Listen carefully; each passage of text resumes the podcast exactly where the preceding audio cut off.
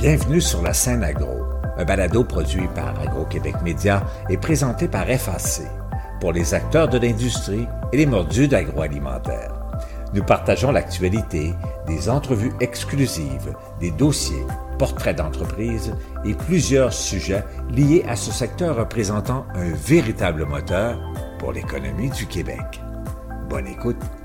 Ici Lionel Levac. Pour amener davantage de poissons et de fruits de mer du golfe Saint-Laurent sur les tables des Québécois, on doit mieux organiser l'offre de la part des pêcheurs et propriétaires d'usines et, en parallèle, mieux structurer la distribution vers les marchés. À la deuxième édition du salon Fourchette Bleue, les partenaires ont convenu d'intensifier leurs efforts dans cette voie. J'étais au salon de Rivière-du-Loup et j'ai retenu l'exemple de Noref qui tient lieu de modèle dans la distribution. Voici mon reportage. Le distributeur Noref est certifié Fourchette Bleue grâce à son engagement à accentuer l'offre de produits du Golfe Saint-Laurent, particulièrement vers le marché des HRI, les hôtels, restaurants et institutions. J'ai échangé avec les représentants de Noref à quelques reprises pendant le salon Fourchette Bleue. Cynthia Rouleau, je m'occupe du développement des affaires pour les pêcheries Noref. Hugues Villot, directeur d'approvisionnement, ça fait quatre ans que je suis avec euh, les achats, mais ça fait presque une vingtaine d'années que je suis au sein de Noref. Noref, euh, spécialisé dans poissons, fruits de mer, donc euh, vous êtes en milieu confortable pour vous ici, pourrait-on dire? Oui, absolument. Autant des gens avec qui on travaille à l'heure actuelle que des gens avec qui on espère travailler dans le futur. Plein de belles rencontres intéressantes, superbe salon, extrêmement bien organisé comme événement. Noref fait déjà le travail depuis plusieurs années de donner des produits du Québec. Alors, je trouvais ça important d'être au Salon Fourchette Bleu, de démontrer que Noref est là pour aider les fournisseurs à montrer leurs produits et à les distribuer partout au Québec, chez les restaurateurs et l'Institut hôtelière. On parle de HRI, là. On a un secteur HRI, hôtel, restauration, institution, qui est très fort, oui. Euh, par contre, on a des partenariats avec les principales chaînes d'alimentation au Québec. On travaille en particulier avec les gens de chez Métro, partenariat très fort, mais on dessert aussi les gens de chez Provigo et puis de IGA la voie vers le détail comme tel et la voie vers les institutions aussi. Exactement. Restauration, on avait d'ailleurs nos partenaires euh, de l'Institut de tourisme et d'hôtellerie du Québec qui étaient avec nous un peu plus tôt. Donc euh, oui, pas mal de gens qu'on connaît ici. Vous avez fait des rencontres déjà, vous en avez d'autres que vous allez faire, mais il y a des choses qui vous intéressent particulièrement. Et là, je pense qu'on parle d'oursins. Oui, en fait, les oursins, c'est un projet que ma collègue a mis sur pied. On a fait ça avec euh, les Premières Nations euh, malécites. Cynthia croyait énormément au projet. On a mis ça en place. On est en mesure d'écouler un nombre d'oursins euh, assez impressionnant durant la période. C'est un produit auquel on n'avait pas accès, qui était historiquement exporté. Puis on est en mesure de garder, c'est tout près de 8000 livres qui ont été vendus au Québec, qui ont été achetés par des Québécois, consommés par des Québécois, au lieu d'être exportés ailleurs dans le monde. Par l'intermédiaire de Noref. Oui, exactement. Noref envoyait le camion le matin jusqu'à Kakuna. On attendait sur le quai que les oursins arrivent, qu'ils soient par la suite chargé. On effectuait cette opération-là le lundi. Le mardi, on ouvrait les caisses d'oursins, on triait, on réemballait pour les formats que les restaurateurs désiraient avoir. Et certains restaurateurs même étaient livrés le mardi après-midi et sinon la majorité des clients étaient livrés le mercredi. Donc sortie de l'eau le lundi et livré par Noref, notre transport, nos camions, nos employés, le mercredi dans le courant de la journée. Donc, il y a un marché pour l'oursin qui est déjà développé, là, avec euh, l'exemple que, que M. Villot vient de donner, mais il y a de la place pour du développement encore?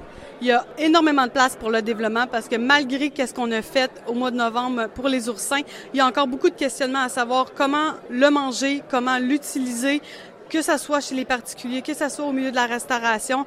Alors, je crois personnellement qu'il y a beaucoup, beaucoup de démarches encore à faire pour l'oursin dans les prochaines années. Au niveau des oursins, là, on a fait un, travail colossal en partenariat avec la table ronde des chefs.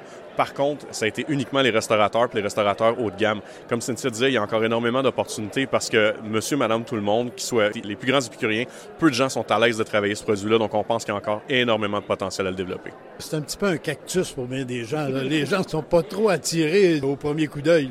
Exactement, mais c'est un produit qui gagne à être connu. Et puis, il euh, va juste falloir que Ricardo fasse une recette avec, puis ça devrait le démocratiser. Oui, parce qu'à l'intérieur, c'est d'une finesse extraordinaire. C'est bon, c'est bon.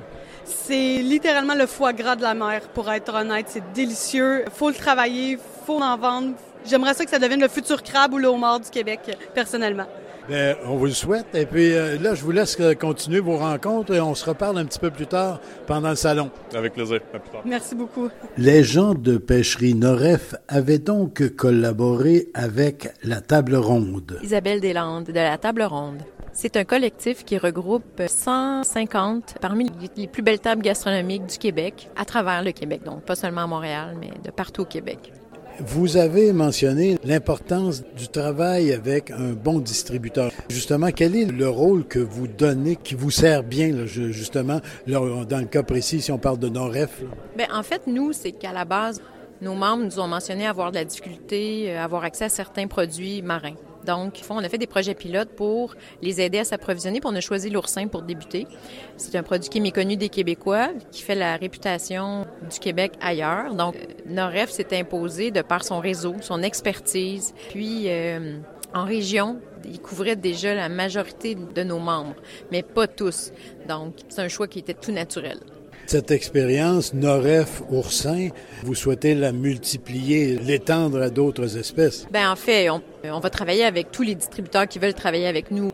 Mais ce principe-là de dire on mobilise nos membres pour bâtir la demande, pour que ça soit intéressant pour un pêcheur de nous envoyer sa pêche. Comme vous l'avez vu aujourd'hui, euh, ils se sont bien exprimés. Eux, débarquer deux, trois euh, flétants, c'est pas intéressant. Il faut, faut du volume. c'est ça que la table ronde permet de bâtir le volume pour intéresser les pêcheurs.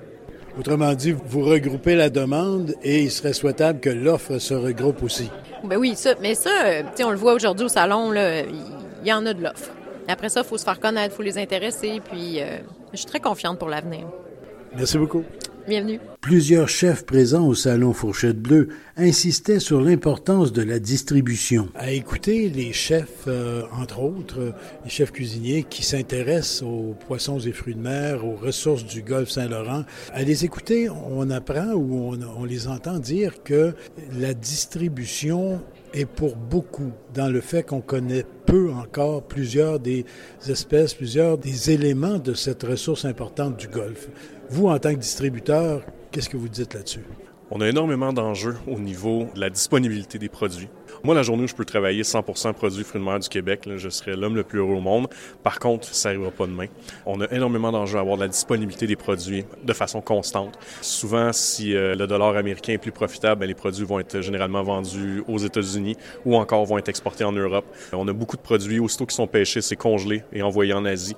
Donc, on a de la misère à obtenir cette ressource-là. Moi, tous les produits chez Noref qu'on est en mesure de mettre de la vente, produits du Québec, c'est quelque chose qu'on fait avec passion. C'est notre garde-manger, c'est notre chez nous. La souveraineté alimentaire, ça passe par ça aussi. Donc euh, oui, on est fiers d'être un distributeur qui met les produits du Québec de l'avant, mais on a besoin d'un coup de main aussi de la part autant de nos producteurs, de nous avoir un approvisionnement constant. Puis on a besoin aussi du talent des chefs. Les produits de la mer, c'est pas des conserves, c'est pas des produits qui ont un standard. Les poissons, ils viennent tous en différentes tailles, différents formats. Faut qu'ils apprennent à travailler avec ça. Faut qu'ils apprennent à, travailler aussi avec les byproducts. Puis on, a besoin d'eux aussi pour mettre le, produit en valeur. On parlait, là, on a fait le projet de l'oursin dont on a discuté un peu plus tôt. C'est les chefs qui vont démocratiser ce produit-là, puis qui vont faire en sorte que le couple de foodies à Boisbriand, un vendredi soir, va décider de se cuisiner de l'oursin parce que c'est pas le cas présentement.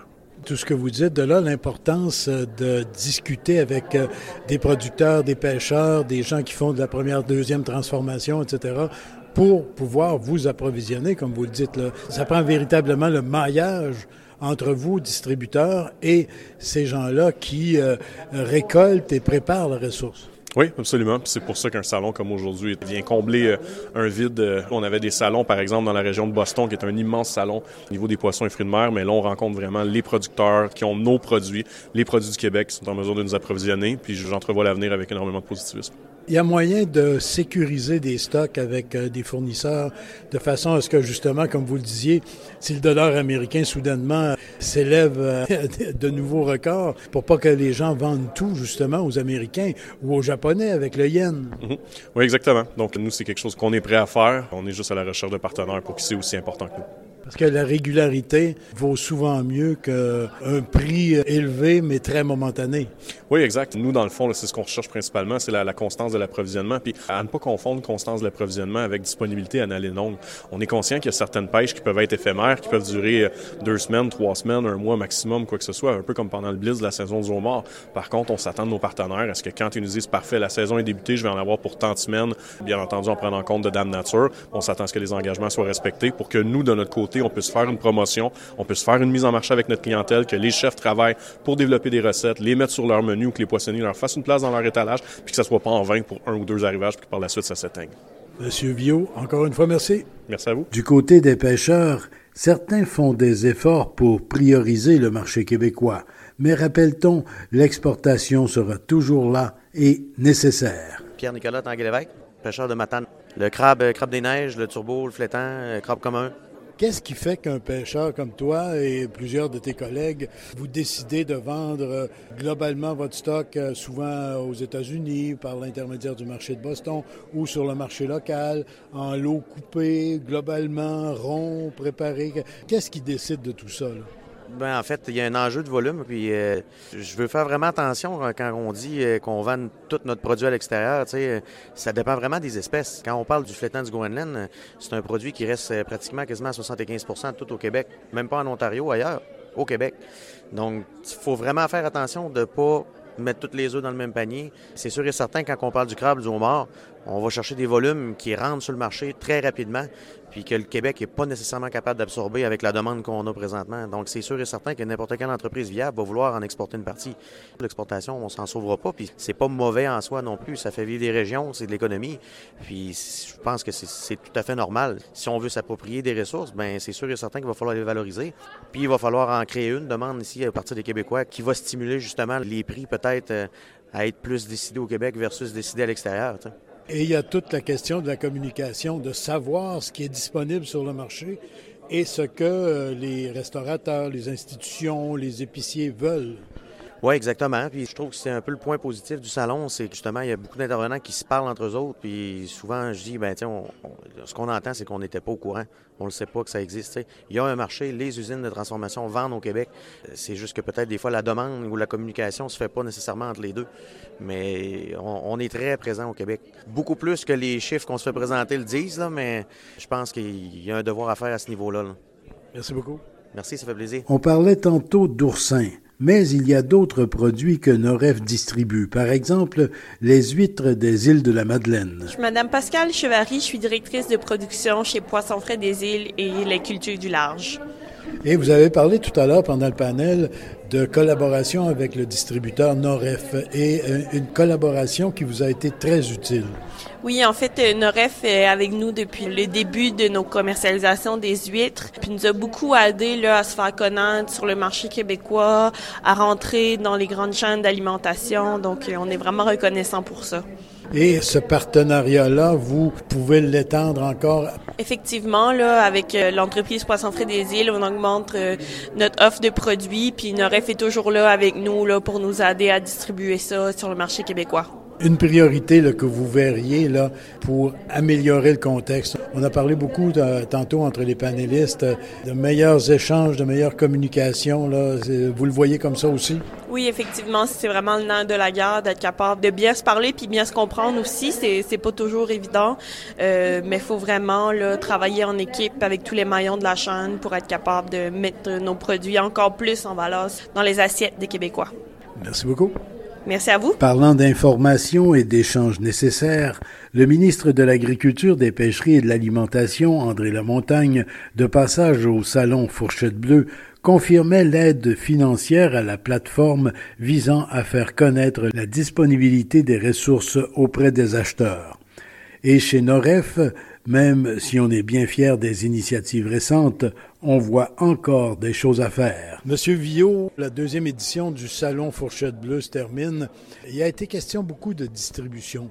On voit le rôle du distributeur beaucoup comme un partenaire, pas simplement un transporteur vers un marché.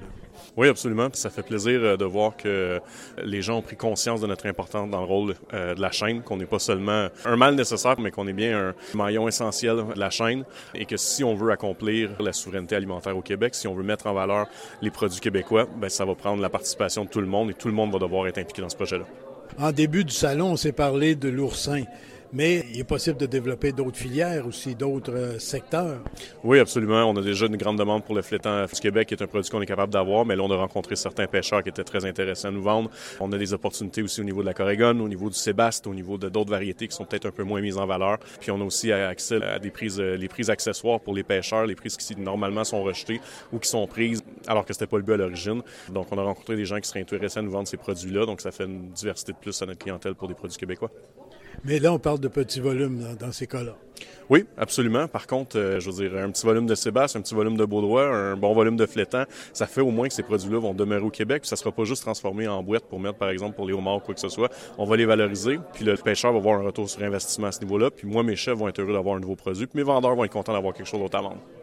Parce que les chefs, effectivement, s'ils reçoivent un, appel de Noref, dire bon, ben on a 35 euh, kilos d'une espèce euh, assez spéciale, ça permet des plats particuliers aussi.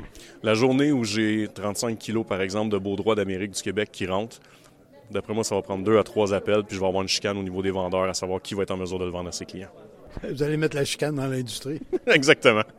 Ben, Monsieur Villot, merci beaucoup. Et puis, probablement que vous serez là l'année prochaine également. Définitivement, ma participation est assurée.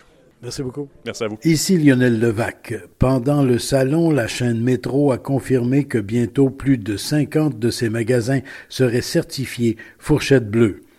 Dans mon prochain reportage, je discuterai poissons et fruits de mer du Golfe Saint-Laurent avec des chefs. Au revoir. Cet épisode vous a été présenté en collaboration avec RBC. Vous avez aimé ce contenu? Suivez la scène agro pour rester à l'affût de l'actualité agroalimentaire. Merci et à bientôt.